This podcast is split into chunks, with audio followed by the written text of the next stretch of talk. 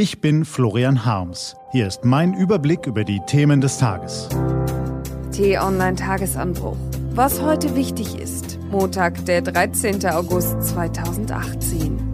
Zurück aus der Urlaubsseligkeit, die Schneise der Schande und Deutschlands Zwischenbilanz. Gelesen von Carina Frohn.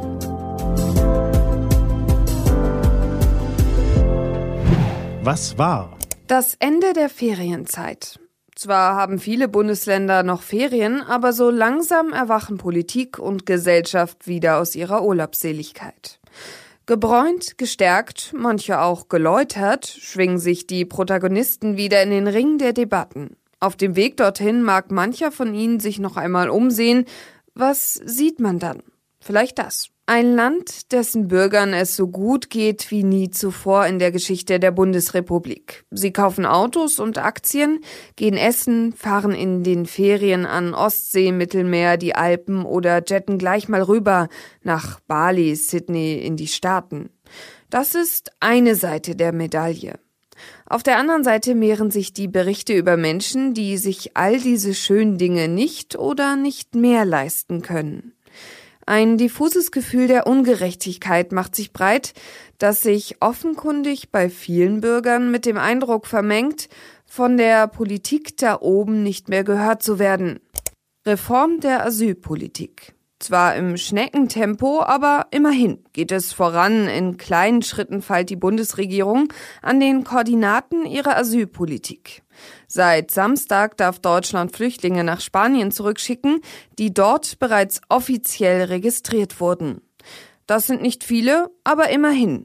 Ähnliche Abkommen mit Griechenland und Italien sollen folgen, irgendwann, wenn Athen und Rom mitspielen oder mit allerlei Zugeständnissen dazu bewogen werden. Das Problem ist allerdings, viele Flüchtlinge, die hierzulande einreisen, wurden zuvor in keinem anderen EU-Land registriert.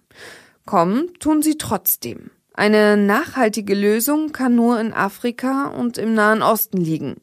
Das sieht auch die Bundeskanzlerin so. Deshalb fordert sie nun eine engere Kooperation mit afrikanischen Ländern. Was steht an? Die T-Online-Redaktion blickt für Sie heute unter anderem auf diese Themen. Der Bau der Berliner Mauer jährt sich heute zum 57. Mal. Eine Schneise der Schande, die die DDR-Regierung mitten durch Deutschland pflügte, die Familien und Freunde entzweite, Millionen Menschen zu Gefangenen ihres eigenen Staates machte, mindestens 140 Menschenleben kostete.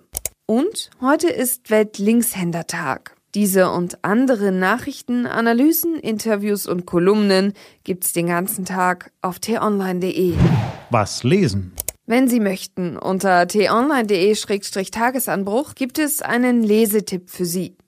Heute geht es um den Korrespondenten des britischen Economist aus Deutschland. Mit der Distanz des Außenstehenden hat er regelmäßig Bilanz in Deutschland gezogen. Nun geht er nach Brüssel. Das war der T-Online-Tagesanbruch vom 13. August 2018.